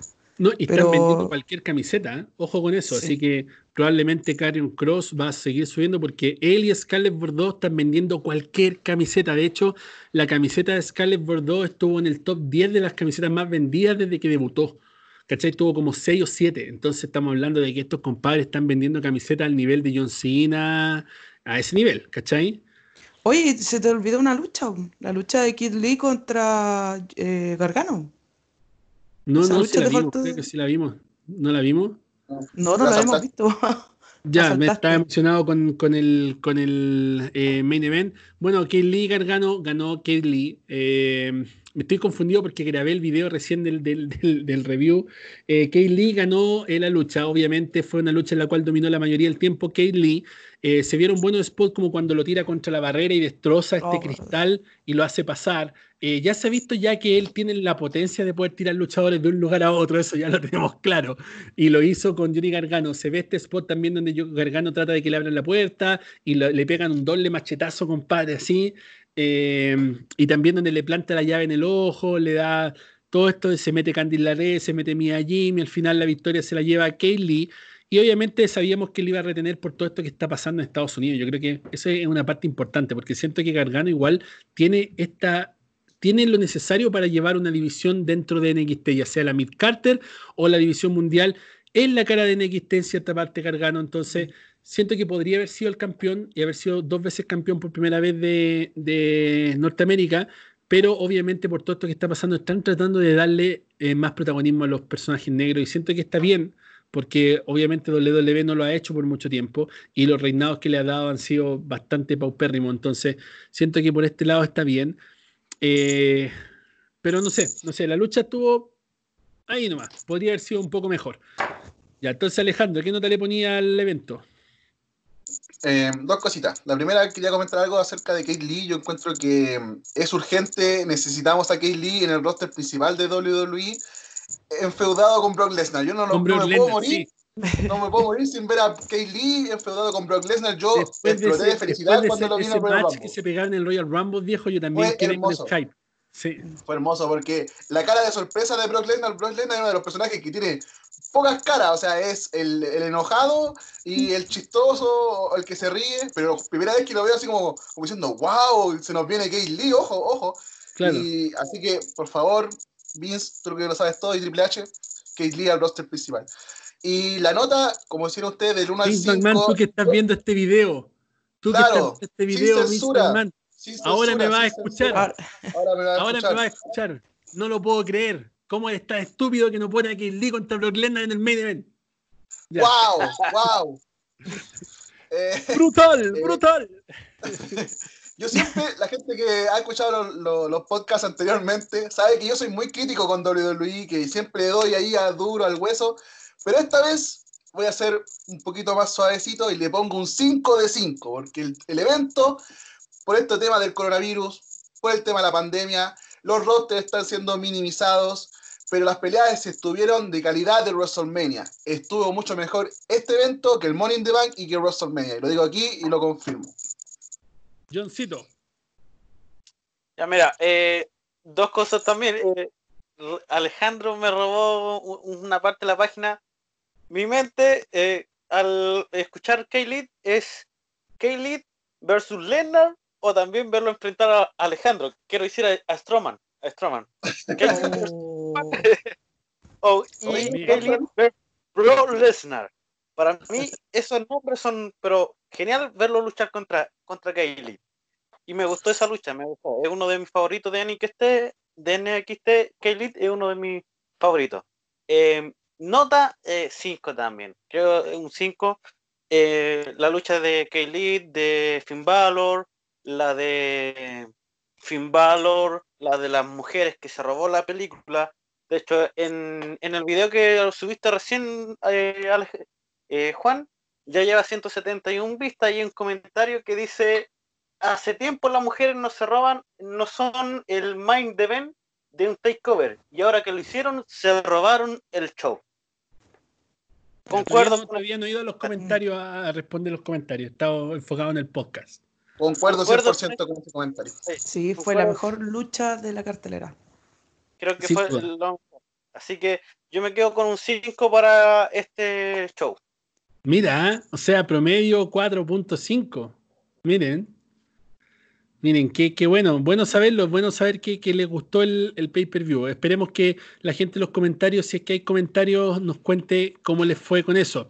Ahora vamos con las noticias. Primero, rapidito, La Roca camina a la presidencia de Estados Unidos. ¿Qué les parece esa noticia? Hace mucho tiempo que ha estado hablando La Roca de que le gustaría algún día ser presidente de Estados Unidos y al parecer no es algo tan estúpido porque La Roca va número 3 en las encuestas para ser presidente de Estados Unidos, solamente superado por eh, Donald Trump y Biden, que sería su oponente eh, de los eh, pelmazos demócratas, creo que son. Eh, este, este compadre es el único que, que, va tercero. O sea, La Roca ni siquiera siendo candidato ya va tercero en la encuesta. Y creo que de verdad la gente de Estados Unidos tiene ese algo de que es capaz de elegir celebridades como eligió Donald Trump. ¿ya? Eh, nada contra Donald Trump, me encanta Donald Trump, siento que lo hace súper bien, ama a su gente, está haciendo un tremendo trabajo como presidente. No sé cómo ha enfrentado bien la pandemia con el tema de que el primero no creía, era un poco negacionista eso, pero siento que de verdad, eh, viviendo acá en Estados Unidos, puedo dar la opinión de que Donald Trump es un tremendo presidente. Entonces, eh, después de que toda la gente decía que no Trump, no Trump, solamente los, los demócratas odian a Trump y algunos demócratas que conozco también les gusta Trump. Entonces, al final es como es como raro, no sé, no me imagino a La Roca presidente, pero está en sus metas ser presidente de Estados Unidos y en las encuestas va súper bien. ¿Qué opinan ustedes de La Roca presidente? Nada, porque Estados Unidos es la tierra de las oportunidades. Y si ya metieron a una persona que estaba metida en la farándula, que era Donald Trump, eh, además que lo pueden hacer con La Roca. O sea, Estados Unidos es un país bastante raro que está, no sé, eh, tiene una población bastante rara, bastante extraña. Y puede que salga, puede que salga, porque el, sistema de elección allá igual es distinto, es todo muy distinto a lo que pasa acá en Chile. Y podría salir, podría salir. No creo que como republicano, pero puede que, puede que la gente le dé mucho. Se como demócrata. Como demócrata. Sí. pero le daría, yo creo que en unos par de semanas más, cuando hagan más encuestas y todo ese tipo de cosas, yo creo que podría salir perfectamente segundo. Porque Joe Biden acá en, la televisión no aparece nunca. No aparece, ya empezó con este tema del Black Lives Matter, eh, que ya están tirando para abajo a Donald Trump y es como que lo más probable es que no vuelva a ganar las reelecciones y yo creo que podría ser una opción bastante lamentablemente, viable. Lamentablemente esto se ya se dio cuenta que es algo político, porque justo fue antes de las elecciones y contra Donald Trump. Entonces ya se sabe que está en algo político. Pero bueno, eh, sigamos con la opinión, Alejandro. ¿Qué, qué te parece el Roca presidente? Eh, a ver, es claro y conciso. Si él tiene las ganas de servirle a su país, de meterse en la política, de embarrarse, de estar con los más pobres, de estar con los necesitados, de generar políticas públicas, y quiere utilizar la imagen que tiene Estados Unidos, que es bastante potente, debe ser el actor mejor pagado de Hollywood en este momento. Mm. Eh, si él lo quiere hacer, bien por él, la gente lo va a apoyar, es un hombre simpático, es un hombre que estuvo hecho mierda, por así decirlo, en algún momento, estuvo a punto de suicidarse en una entrevista que, que hizo en WWE y la verdad que a mí me cae súper bien Dwayne Johnson. Eh, siempre me gustó la WWE. Yo encuentro que es el más grande de todos los tiempos, por lejos. Y, y lo otro, mira, hace poquito, eh, ¿qué pasó? ¿Se cortó la llamada? ¿Está no, todo pegado? No, ah, está como, claro, al tiempo pegado, así como, bueno, eh, recuerdo hace un tiempo que eh, se tiró, creo que fue Arnold Schwarzenegger como gobernador y nadie creía en Arnold Schwarzenegger, era el Terminator y nada más. Y terminó saliendo como gobernador y lo hizo bastante bien. Así que, ¿por qué no Dwayne Johnson como presidente de Estados Unidos? La verdad que en este momento no me sorprendería nada. Oye, tenemos a Kane como, como gobernador. Alcalde. Alcalde, como alcalde, ¿eh? Está Kane. Entonces, creo que La Roca lo haría bastante bien. ¿ah? Eh, espero escuchar en algún momento ese discurso electrizante. El presidente de La Roca. personalmente no me gustaría ver a La Roca como presidente. No, siento que no. mi, esposa, mi esposa me hace, me hace que no, de allá de, de la cocina. No, La Roca presidente no, no bueno para los negocios. Oye, la Coté se equivocó aquí y dijo que Estados Unidos es la tierra de la oportunidad. Es mentira, es SmackDown la tierra de oportunidades. Por favor. ok, ya, rapidito chicos, para que no nos alarguemos tanto. Opiniones cortitas de 20 segundos. Eh, para que nos miramos bien. Tenemos Bailey y Sacha, nuevas campeonas en pareja. Bueno o malo para los negocios. Para mí parecer muy malo para los negocios. Creo que eh, seguir alargando este feudo, Becky, eh, Sacha, Becky, Sacha, Charlotte, Bailey, todo eso lo que tenga que ver con eso, malo para los negocios. Si quieren reventar esta rivalidad, revienten la hora, no la hagan durar más menos como campeonas. ¿Qué piensa la Cone? Malo, malo, malo, malo. Las cuatro letras, malo. Malísimo, malo, malo, malo. ¿Terminaron los 20 segundos? Malo, malo, malo, malo. Alejandro. bueno, a lo que dijo la Cote por dos. John. Lo que dijeron los dos, los dos por tres, pero eh, eh, simplemente eh, los, los, los títulos de pareja, quítenselo ya. Ojalá. Bueno, Drake Maverick recibe contrato con NXT después de perder contra el hijo del fantasma y no ser campeón eh, crucero. Supuestamente se iba triste, llorando por lo que había pasado. Triple H sale al salve diciendo que Drew Maverick, Drake Maverick ama WWE y que no hay nadie que merezca más estar ahí que Drake Maverick y por eso decidieron hacer realidad su sueño de mantenerlo en la empresa. Ángulo o realidad. Yo creo que esto fue eh, una realidad ángulo en la cual lo despidieron y después cuando lo vieron llorando lo llamaron y le dijeron, mira, ¿sabes qué? Vamos a hacer esto, ¿te parece? ¿Te gusta o no te gusta? Sí me gusta, perfecto, te ganas tu contrato nuevo. Listo, yo creo que así pasó y creo que, que no sé si qué tan bueno sea para los negocios, no me gusta mucho Maverick, siento que de verdad en el ring no tiene muchas actitudes pero eh, es un buen personaje chistoso a lo Art-Truth y siento que en ese tipo de spot podría estar, pero en el ring no me pega mucho. Va a la cote. Eh, lo mismo que decías tú, de que es un buen personaje entretenido, pero en el ring igual da como penita. Es como Enzo Amore, que es como un personaje, pero personaje, ¿cachai? Pero es un asco, era un asco, es que fue el primero que se me ocurrió Enzo Amore, así fue como pésimo. es que es súper entretenido, súper entretenido los spots que estábamos viendo con Art Truth, no, entretenidísimo totalmente. Y obviamente fue realidad, realidad completamente y después le llamaron a lo que pasó con Matt Hardy y Edge el año 2005. Pasó una cosa parecida, que lo despidieron y la gente lo volvió a pedir y Maverick hizo este video llorando, todos nos pusimos a llorar con eso. Yo creo que fue completamente realidad. Perfecto, Alejandro. Dos cositas. Si fue real, bien por él, mm, se lo merece, la verdad, que él le ama la lucha libre y se merece estar. Si es ángulo, mucho mejor, porque le salió la movida increíblemente bien. La gente explotó en Twitter, la gente lo quería en WWE. Y si él es inteligente y Triple H también lo es, debería mantener el personaje penoso.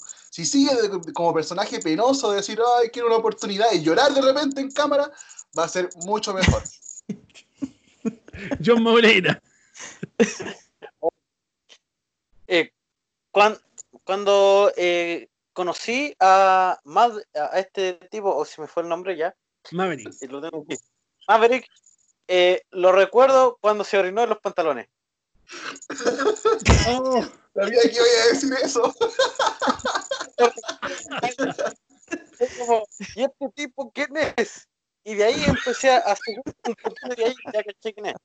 Pero si es real, como dicen, muy buena oportunidad, que, que la aproveche al máximo y que le vaya bien nomás. Ya. Sigamos con esta mecánica de los 20 segundos. Conor McGregor a WWE anuncia su retiro de MMA y queda como agente libre. El Conor McGregor se iba a ir a WWE, pero tuvo un problema con la justicia hace como dos años en WrestleMania y no pudo debutar. Y estaba listo para debutar y no pudo debutar.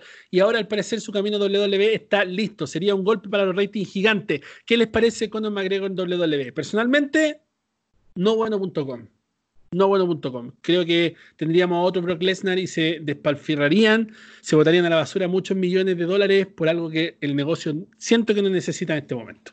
Cote. Yo creo que eh, Conor McGregor debería ser personaje para WrestleMania, un host. No creo que podría ser viable verlo luchar porque es un luchador peligroso y no lo veo que otro luchador se preste para el juego de Conor McGregor, porque Conor McGregor va a querer luchar contra Braun Strowman, va a querer luchar contra probablemente un Kid Lee, o con un Adam Cole, o con cualquier otro luchador, y simplemente es Conor McGregor, o sea, es el hombre... Claro, pues como Caín Velázquez y encima dice un asco. Así que lo prefiero ver mil veces como host de WrestleMania o de algún evento bacán, y que quede así como, oh, Conor McGregor hizo algo, y después que gane el campeonato 24-7 dando el jugo y listo. Eso. Perfecto, Alejandro. Sí, concuerdo con ustedes. A mí me gustaría verlo un poquito más que un host. Yo encuentro que podría llegar a ser un Mike Tyson, podría llegar a ser un Green Arrow, que se meta en el ring, que pelee, que podría ser un Mayweather, que peleó un poco con el Big Show y, hizo un show bastante bueno, bastante agradable. Porque son personajes que a la gente le gusta, a los gringos les encanta Conor McGregor, es un personajazo y a la gente le gusta y eso en algún momento te puede traer ventas, dinero y eso es lo que a WWE en este momento le hace falta. Ya. John Moreira. Eh, opino lo mismo que dijo Alejandro al final, de que si eh, le ayuda a W a vender, bien. Porque creo que eh, vendería, vendería harto. Así que, si ellos consideran que para eh, traer el dinero a W es bueno, llévenlo nomás. Perfecto. Sigamos. Siguiente pregunta, 20 segundos. Jinder Mahal estaba pautado para ser el siguiente rival de Drew McIntyre, probablemente acabar con su reinado, incluso acabar con su reinado. La lesión de la rodilla lo vuelve a dejar en casa. ¿Creen que el Maharaja moderno recupere su lugar en WWE al regresar de la lesión o creen que le pase lo mismo que a Mr. Kennedy y lo despidan por lesionarse después de regresar después de un largo tiempo? Pienso que no lo van a despedir, pero siento que no va a recuperar el lugar que podría haber tenido y es bastante triste. ¿Qué les parece a ustedes? 20 segundos. Cote. Jinder Mahal lamentablemente va a quedarse en la parte media como parte de la biodiversidad que debe tener la WWE con el personaje asiático, el personaje indio, el personaje afroamericano, que tienen que estar en la WWE, pero no les van a dar un hype por el problema de sus lesiones. Eso. Lamentable, pero eso es lo que va a pasar con Jinder. Alejandro. A ver, si la WWE mantiene su contrato junto con India, y siguen haciendo pay-per-views allá, yo encuentro que si, si, si se sigue esa conexión, puede que Jinder Mahal en algún momento vuelva a tener el protagonismo que tuvo en su día. Así que yo esperaría, esperaría, no, no, no dejaría nada en claro por el momento. John Maurena. Estaba pensando exactamente lo mismo que Alejandro, que si siguen en, en Arabia, en serio, si siguen con los eventos en Arabia, creo que ahí lo pueden potenciar en ese sentido, para que en esa parte de los negocios, pero no veo que vaya a tener mucho punch eh, después de, los eventos de Arabia. Eh, va a ser como, ocupémoslo en este momento, porque se vienen los eventos de Arabia, y después ya bajo otra vez y listo. Perfecto, me parece. Ah, bueno, a mí me gusta Jinder Mahal, me encantaría volver a verlo campeón, sería una maravilla para mí, porque creo que es un buen personaje, tiene el físico, tiene micrófono, tiene aliados, tiene todo. tenemos a Brisango, regresa Brisango misteriosamente a NXT y ganan una pelea triple threat y son los nuevos retadores al campeonato en pareja. ¿Qué les parece el regreso de Brisango? ¿Será este el momento de esta pareja para ser campeona y brillar de alguna vez para ayudar y potenciar la división en parejas? ¿O será otra corrida fracasada de estos dos personajes? Principalmente a mí me gustaría ver a Tyler Breeze solo. Ya no quiero verlo con Fandango. Siento que Tyler Breeze es el tremendo talento. Podría ser el nuevo John Michael fácilmente, fácilmente. Eh, y no el nuevo John Michael, el primer Taylor Breeze tiene un personaje, ese personaje del modelo que se saca fotos con el palo de selfie, es muy efeminado, pero me encanta, me gusta ver a Taylor Bliss, de verdad, para mí es fantástico ver ese personaje, siento que es bueno para los negocios, siento que refresca, siento que es algo nuevo y siento que es muy llamativo. Lamentablemente no le han dado nunca el personaje que merece tener y el protagonismo que debería tener. Eh, siento que no es bueno.com eh, con Fandango. Siento que ya deberían haber desechado esta cuestión de Fandango y Breeze, pero lo siguen potenciando y creo que esta vez lo van a mandar contra los campeones en pareja NXT que son Imperium, que probablemente Imperium va a hacer un squash con ellos. Así que sería bastante triste. ¿Qué piensan ustedes? 20 segundos desde ahora ya. Cote. Ya, eh, tema de Taylor Breeze con, con Fandango. Igual Fandango, qué pena que esté tan ido con todo este, este el personaje que tiene pésimo manejo en todo esto. Tyler es un personaje pero demasiado distinto para lo que estamos acostumbrados a ver ahora, así que no va a ser un squash con ellos. Pésimo. Pésimo lo que está pasando con ellos, que regresen. Malo. Alejandro. Y eso. sí, eh, concuerdo, con, concuerdo con lo que dice la Cote. La verdad que a mí no me gusta ninguno de los dos. Eh, encuentro que sí, podría ser lo de, lo de eh, Tyler Beast en solitario, pero ya ha habido tantos personajes que son como vanidosos y que le gusta mostrarse a sí mismos, todo Dove Ziggler en su momento, HBK y hoy, como poner a otro sería como. Mm, y la gente lo va a empezar a comparar con HBK y compararlo con HBK es matar al personaje siempre. Así que a mí no me gustan, la verdad que no me sorprendió para nada que esto en el XT no me, generó nada, ningún hype. Así que, bueno, ojalá que les vaya bien nomás y que cambien de personaje luego, porque la verdad que no me gusta. Moreira. Rizango me recuerda a Bo Dallas con este otro tipo cuando hicieron. Ah. El victim, victim, victim, go, go, go. Así que horrible. Ra, ra, ra, hasta la canción. Voy a hablar más. ¿Qué fue eso? No, y esa polera con una B pintada con una B. Sharpie. No. ya. Oh, sí. Sí, tiene razón el John. oh, qué terrible. Ya, vamos al siguiente, mejor no nos riamos más de esos pobres cabros. TNA se manda tremenda promo para Slammiversary. Muestra video de todos los despedidos de WWE, inclusive muestra una bandera eh, búlgara en relación a Rusev. Ya estoy muy animado por el Slammiversary, de verdad siento que se vienen muy buenas cosas. Sigo pensando todavía que WWE debía haber comprado TNA ya hace rato. Para, primero, para tener toda esta biblioteca maravillosa que tiene TNA de peleas, pero un manjar de parte del 2003 hasta como el 2008, puro manjar en esas peleas. Siento que hacen falta en el network. WWE debería haberlo comprado hace rato. Tiene el 70% del roster estelarista de TNA en contrato en este momento, incluido Avis, que está trabajando tras bastidores. Siento que WWE debería comprar TNA e iniciar este ángulo 2.0 de invasión y haría quebrar a All Wrestling. Así de simple. Compadre, con todo el roster que tiene TNA en este momento y con el roster de WWE que eran ex TNA viejo, tienen para triunfar de una manera fantástica con un ángulo bien hecho. Entonces, bueno para los negocios que la compre, no sé por qué no la ha comprado. ¿Qué les parece eh, este Slammiversary? ¿Vieron la promo? ¿Le gustó? ¿Creen que alguno de los ex WWE debute? 20 segundos, cuando termine uno, empieza el otro y después empieza el otro. Vamos. Ay, yo quedé pero negrísima con el hype que, se metió TNA con esto. Eh, dan ganas de verlo porque igual uno le tenía mucho cariño a Rusev, eh, en especial Rusev, porque no tenía que haberse ido al Bullet Club. Eh, todos tenían ese hype de decir, pucha, alguna vez le, va a pasar algo bueno y probablemente capaz que en, en TNA puede que les den esa opción de poder brillar. Lamentablemente tiene va a quedar siempre quedando como la marca de la, es la marca el basurero de lo que la WWE quiso lamentablemente. Pero a nosotros los fans nos va a gustar esto yo creo. No sé me llama la atención me llama la atención. No soy muy fan pero quiero ir a ver Slammiversary solamente por el hype Sí, a ver, yo también concuerdo con la Cote. Me generó bastante hype el video.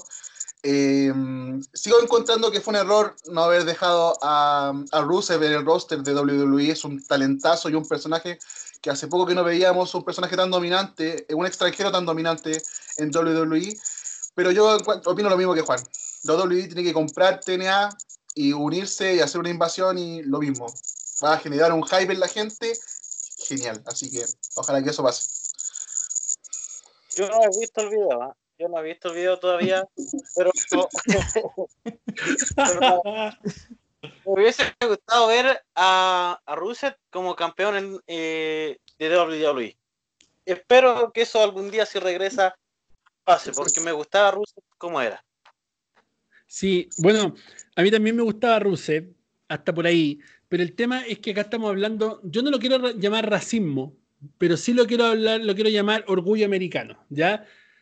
Está este orgullo americano de Hulk Hogan, American Badass, eh, John Cena y todo este, este, que no permite que un personaje ruso o búlgaro o cualquiera de estas cosas sea campeón. Imagínense, yo me recuerdo de Vladimir Kozlov, cuando veo a Rusev y me dicen, no, es que a Rusev lo humillaron, que a Rusev no le dieron pantalla, yo me acuerdo de Vladimir Kozlov. Vladimir Kozlov peleó con el Undertaker, ¿cachai o no?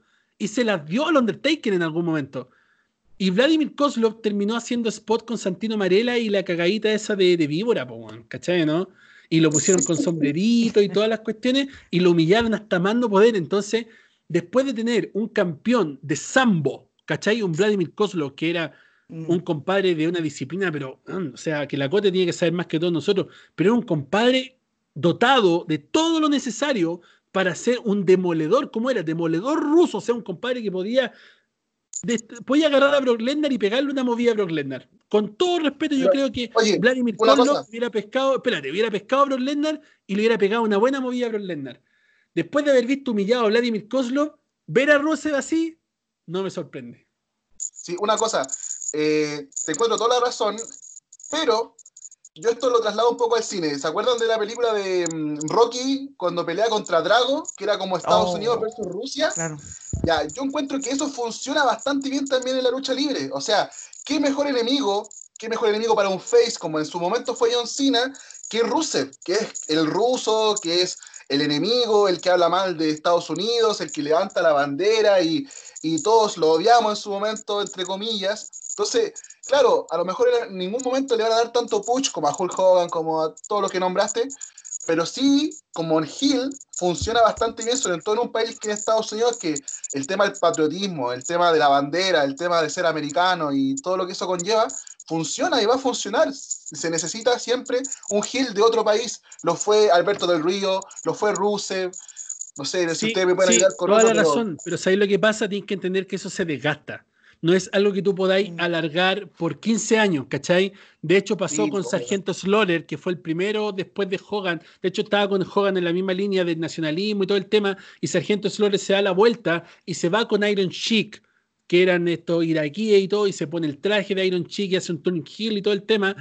Y este feudo fue bastante bueno. Eh, Sargento Slaughter fue campeón de la WWE y todo el tema, pero llega un momento en el cual tú ya no puedes seguir alargando el mismo feudo o decir, ya, listo, se enfrentó a este americano, ganó el americano, destruyó al ruso, vamos a traer otro americano para que vuelva a pelear con el ruso. Al final llega un momento en el cual el personaje tiene que evolucionar y es lo que estaba haciendo Rusev, pero ¿qué pasó? Que Rusev llegó al Rusev Day y se estancó en el Rusev Day, ¿cachai? Y ya habían pasado un año y medio de Ruset Day y la gente solamente decía Ruset Day porque igual como cuando tú cantáis la canción del Engel y decís You Suck, aunque tú ames a Engel, uno igual dice You Suck, You Suck, porque es el tema, ¿cachai? Uno ama Engel y uno igual dice You Suck porque es la costumbre. Sale Rusev y la gente grita Rusev Day, Rusev Day. Pero eso no quiere decir que el compadre venda todas las camisetas que necesita vender o que el personaje sea tan creíble para ser un estelarista. El Rusev como personaje, como, como físico, como cuerpo, como luchador, un 7, compadre. Yo lo hubiera visto feliz como campeón mundial. Siento que hubiera hecho un trabajo increíble en el ring, como luchador, porque es buenísimo. Pero como personaje le faltaba una identidad propia. ¿Cachai? Aparte del ruso, que ya estaba desgastado, que ya se había acabado, que ya había pasado de moda, y del Ruset Day, que fue una cuestión como una humorada del momento que pasó a ser un poco más arriba, de que lo separaron de Ethan English murió el Russell Day, ¿cachai, no?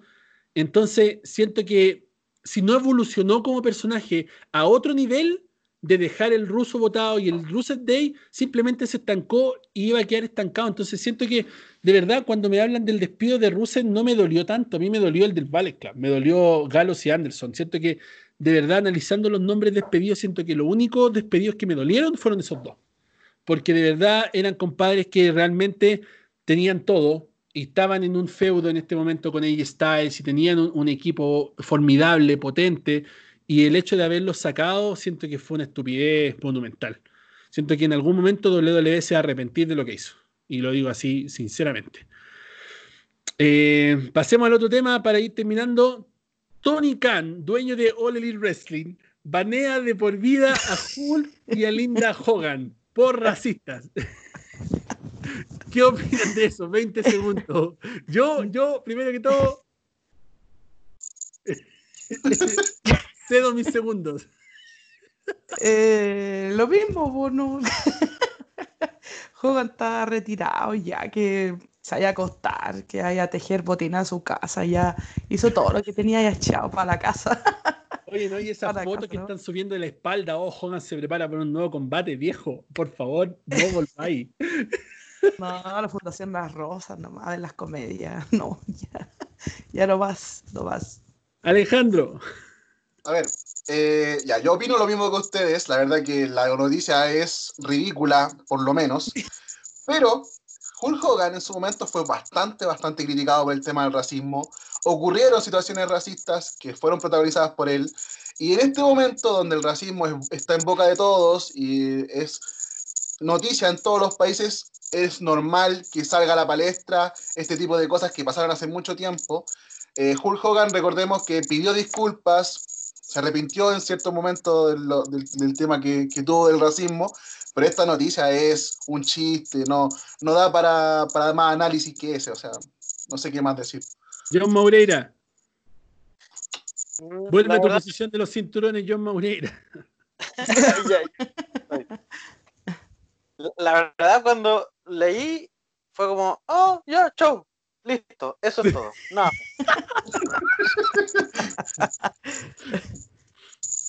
ok, vamos a la siguiente mejor. Seth Rollins casi le saca un ojo a Rey Misterio. Anuncian falso retiro que se lo comieron varias páginas de lucha libre. y, no, solo, no solo varias páginas de lucha libre, sino que se lo comieron canales de televisión, se lo comieron de todos los países. Y aparece este em, segmento con Dominic Misterio, porque así se llama, Dominic Misterio, eh, quien le dice a Seth Rollins que si es un hombre de escritura, recuerde un ojo por un ojo. Así que este creo que va a ser, eh, esta es la pauta para el debut de Dominic Misterio.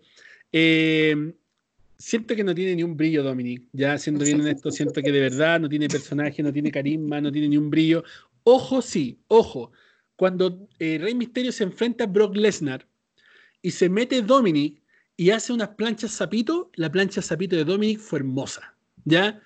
Yo la vi en ese momento y la, ejecución de su plancha zapito, compadre, fue perfecta. Perfecta. Desde Eddie Guerrero, compadre, que no veía una plancha zapito tan espectacular como la que se mandó Dominic. De ahí a más, no creo que, tenga Dominic. Eh, creo que este es el, pie para hacer debutar a Dominic y que de hecho la razón por la cual Rey Misterio sigue en la empresa después de todo lo que ha pasado y se va a retirar probablemente en WWE para que su hijo tenga un futuro en la compañía. ¿Le ven futuro a Dominic Misterio o lo ven como otro David Flair? 20 segundos. Lo primero que creo es que hagan debutar a Dominic Misterio y que le pegue al papá porque Dominic Mysterio es el peor nombre del mundo.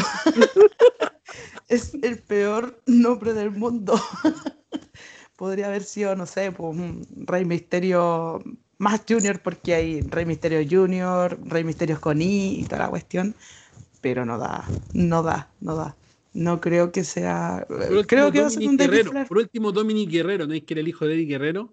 Claro. Entonces, por último, Dominic, Guerrero. no, no pega, no pega en ninguna parte. Alejandro. A ver, tiene Rey Misterio de papá. Algo de lucha tiene que saber, algo de lucha está en su sangre. Yo lo esperaría, encuentro que también el nombre es pésimo, es asqueroso, no sé, me, causa mucho rechazo eh, de escuchar Dominic Misterio, es como, what the fuck. Pero si lo hacen bien, si son creativos, con su personaje de hijo, de defensor de su papá y que quiere mantener el legado y a lo mejor se une a Andrade y a Garza y hacen algo entretenido, puede funcionar, pero si lo hacen mal, como probablemente lo hagan, no va a funcionar y Dominic Misterio va a ser el peor misterio de todos los misterios, así que lo siento mucho. Eh, John Moreira. Lo dejaría simplemente Dominic, nada más. Dominic y listo. El misterio nos va de más. Eh, verlo en el roster principal al tiro, no. Yo lo, tiraría en XT para pulir un poco su, su personaje, trabajo y después tirarlo al, roster principal. Buen comentario, John. Yo pienso lo mismo. Eh, los últimos dos temas. Primero, controversia por el uso de los problemas de Jeff Hardy de la vida real en SmackDown. Reby Hardy dice que ella quisiera tirar la tele por la ventana. Matt Hardy dice en su Twitter que él está feliz de ser un empleado de Tony Khan y que vuelve a decirlo que está feliz de estar en All Elite Wrestling. Eso fue lo que se comentó. Obviamente se hablaron dime y diretes. Páginas amarillistas dijeron que estaba muy mal, que iba a ser peligroso, que le iba a llevar al suicidio, bla, bla, bla, bla. Se farriaron una tremenda historia. Esa historia, yo lo he dicho en varias ocasiones ya, tenía que haber sido eh, un remake de la historia real de AJ Styles contra Jeff Hardy, donde AJ Styles inculpaba a Jeff Hardy y lo hacía eh, em, cometer este delito contra Elias para después eh, enfreudarse por el cinturón intercontinental. Creo que eso hubiera sido bueno para los negocios, pero ahora ya se vio ya que al parecer están culpando a Sheamus. Eh, creo que todas estas historias de la vida real son bastante buenas. De hecho, prepararon toda esta redención de Jeff Hardy en varios capítulos de SmackDown por semanas. Es decir, demostrar, de, sensibilizar la historia de Jeff Hardy para después mandarse derechamente este eh, storyline donde lo hacen ver borracho, drogado, con copete en el auto y todo el tema. Eh, siento que es bueno para los negocios, pero siento también que eh, podrían haberlo hecho mejor involucrando historias reales como lo hicieron esta vez con el feudo este de, Lashley y Drew McIntyre, que está más.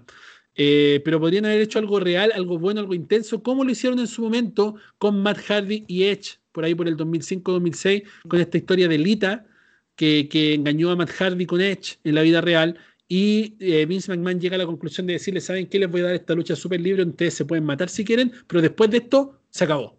Y ahora en el día de hoy podemos ver el Instagram de Edge y Matt Hardy le comenta la foto, Edge se las comenta a Matt Hardy y son grandes amigos en la vida real. Siento que esto podría haber sido una buena oportunidad para ganar rating, para ganar eh, nuevos eh, telespectadores, pero la acaban de desaprovechar con esta cuestión de Sheamus. 20 segundos, ¿qué opinan de eh, ocupar la historia real de la droga de Jeff Hardy en televisión. Cote.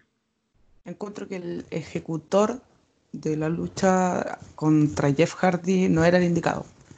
Eh, ahí difiero contigo de que tendría que haber sido AJ Styles, porque nosotros también quedamos con el hype de la lucha de AJ Styles contra Nakamura en Japón, y después lo vimos en WrestleMania y quedamos como, oye, pero esto fue, fue una lucha más o menos, fue una lucha de SmackDown nomás, no, no fue una lucha muy buena. Sí podría no preocupado el historial de la, de, de la pelea que tuvieron en TNA, pero no creo que sería lo mismo.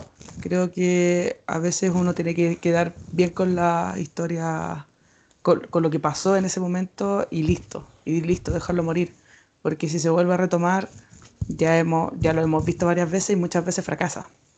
Así que nada, tendría que haber cambiado el luchador. Eh, no creo que Sheamus no tendría que estar peleando haciendo solamente squash con otros luchadores y no con Jeff Hardy. Alejandro. Eh, a ver, yo encuentro que como movida comercial y que hablen de ti los medios, yo encuentro que funcionó a la perfección. O sea, eh, lucha online, eh, Hugo Sabinovich hablando del tema, páginas amarillistas hablando del tema, televisión hablando del tema, recordando viejos episodios donde, donde Jeff lamentablemente sí tuvo problemas de adicciones, sí tuvo problemas con las drogas, pero WWE, perdón, es demasiado inteligente. Es demasiado, demasiado inteligente. Y sabe que no hay publicidad mala. Entonces, mm. si esto lo quieren hacer vender, lo hicieron vender a la perfección. Ojalá que el feudo sea bueno, ojalá que no la caguen y que podamos disfrutar de buenas luchas nomás. Pero la historia me, interesa bastante. Yo quiero saber qué pasa. Perfecto. John Moreira. Ya, mira, cuando vi la, la historieta, eh, yo pensé al tiro en Baron Corby, porque era Elías quien estaba ahí, y yo dije, este tiene que haber sido Baron Corby, atacando a Elías y culpando. Hubiese sido bueno ese, ese, ese punto también, porque ellos, ellos venían arrastrando un, feudo. Entonces creo que hubiese sido bueno por esa parte. ¿ya? Eh, que utilicen parte de la vida real y ficción, creo que es bueno para la lucha porque como dices tú, genera publicidad, genera eh, atención del público, porque es como, chuta, eh, Jeff Hardy eh, trabajó en su adicción y todo el cuento y ahora nuevamente está recayendo, ¿qué está pasando? La gente se empieza a interesar y va a querer ver tu producto para saber qué está pasando, porque está en, en W, entonces veamos W para ver qué está pasando con él. Entonces creo que a la vez puede ser producente como contraproducente en alguna parte. Perfecto, ya yo pienso lo mismo. Siento que, como dijo Alejandro, son muy inteligentes y saben que no hay publicidad mala. Y de mm. hecho, eh, en este tema caen en que, por ejemplo, si a ti te gusta eh, Jeff Hardy, va a querer ver qué pasó con Jeff Hardy. Si te comiste el guion, va a querer explicaciones de por qué Jeff Hardy recayó. Si no te comiste el guion y sentiste que esto era malo, vaya a ver el programa para saber eh, qué es el paso siguiente. Y así sucesivamente creo que es un eh, bueno, bueno por todos lados. Y la última cosa para ya despedirnos, eh, Mike Tyson aparece en All Wrestling toda la semana últimamente. se tiene pactado un regreso a los cuadriláteros contra Floyd Mayweather de Mike Tyson. Ya tienen la lucha ya prácticamente lista. Y empezó a aparecer en All Wrestling con este mismo personaje que ha tenido antes la WWF, donde se saca la polera, muestra los músculos y todo el tema, pero fue acusado ahora del consumo de esteroides. Eh, pero esto no sé si se cae la pelea con Mayweather o no, pero eh, ya obviamente con eso eh, se cae todo el hype que yo al menos tenía, porque al final obviamente tenemos un luchador que tiene 55 años, leyenda del boxeo, obviamente. Obviamente vieron peleas que no hubiera gustado ver a todos, como por ejemplo Cassius Clay contra eh, Mike Tyson, que no se pudieron dar por temas de, historial, de edad y todo el tema. Y obviamente Mayweather contra Tyson es otra pelea que yo pagaría por ver, porque es una pelea de dos íconos de diferentes eras pero siento que ya esto del tema de los esteroides a la edad de Mike Tyson, siento que ya eh, es el escándalo final para sepultar esto. Ahora, en All Elite Wrestling está haciendo mucho protagonismo y al parecer lo están enfeudando con Jericho para obviamente hacer un main event entre dos cincuentones en una empresa nueva donde supuestamente le dan oportunidad a los luchadores nuevos y no los llevan a joviar como lo hacía la otra empresa mala, que los tenía ahí sin pantalla y bla, bla, bla, para después ponerlo a luchar en AEW Dark y hacerlos perder contra el hermano de Cody Rhodes, como fue el caso de eh, Ty Dillinger, a.k.a. Sean Spear, que lo único bueno que tiene es Peyton Royce. Eh, ¿Qué opinan? 20 segundos. Nada, porque All Elite Wrestling y Tony Khan son unos malditos genios de la publicidad como habían dicho anteriormente, de que no había publicidad mala y yo vi hasta en la televisión nacional acá en Chile, que no hablan nunca de la lucha libre, estaban hablando justamente de Mike Tyson y fue un evento WWE. sí, eso y salió, por todos lados salió esa noticia así como Mike Tyson volvió a la WWE y oye, no es WWE, es All Elite Wrestling. Es muy buena publicidad la que tiene All Elite Wrestling ahora porque está llamando la atención de todos y que el viejo consuma las cuestiones que quiera, está llamando a la gente a que vea All Elite Wrestling. Eso. Alejandro. Sí, yo concuerdo mucho con la Cote. Eh, no encuentro que sea tan escandaloso. A ver, Mike Tyson, recordemos que le mordió la oreja a uno, le sacó la oreja a alguien, no me acuerdo quién fue. Entonces, él es, él es el escándalo fue un boxeador buenísimo, te noqueaba con un solo golpe. Es, que esté en la lucha libre me encanta porque le da, le atrae publicidad, atrae público. A lo mejor el que le gusta el boxeo va a decir, oh, está Mike Tyson esto, voy a ver el All Elite Wrestling un ratito para ver qué, qué onda, qué, qué se teje ahí. Entonces, yo no lo encuentro tan malo, ojalá que, no sé, que no se vuelva mucha costumbre mantener estos feudos, porque la verdad que las peleas son muy malas, o sea, acá andamos con cuentos, o sea, las peleas con estos luchadores que no tienen nada que ver con el wrestling, son malísimas, son lentas y no le gusta a mucha gente, pero bueno, ojalá que se, se genere una buena historia. Es un dominador común de que todo este tipo de hueones son el escándalo. Mayweather, eh, Conor McGregor, eh, Mike Tyson, todo, todo este tipo de personajillos multimillonarios del boxeo, del MMA que se cagaron la cabeza puros combos, son, son el hueveo, así. ¿Qué vamos a hacer? vamos a hacer? Así. Yayo Maureira, última opinión antes de terminar. Ya mira, eh, justamente Alejandra tocó un punto que fue televisión nacional acá en, Chile por lo menos. Eh, yo estaba en la casa de mi mamá en este momento, estábamos por almorzar y fue como, eh, Elite en, televisión chilena. Y fue como, eh, y, me puse a ver la, noticia bien, es como este tipo consumiendo esteroides y todo el cuento, pero le dieron pantalla a Al Elite y es que creo que sería lo mismo con Connor si lo llevaran a, a. Hacer algo, una buena historia ahí y le dan publicidad a W, como lo están haciendo ahora con, este hombre, eh, como Mike Tyson. Perfecto, muy bien. Entonces, chicos, bueno, no, obviamente nos alargamos más de la cuenta, obviamente nos pasamos de nuevo de todos los límites del podcast, pero eso es algo habitual.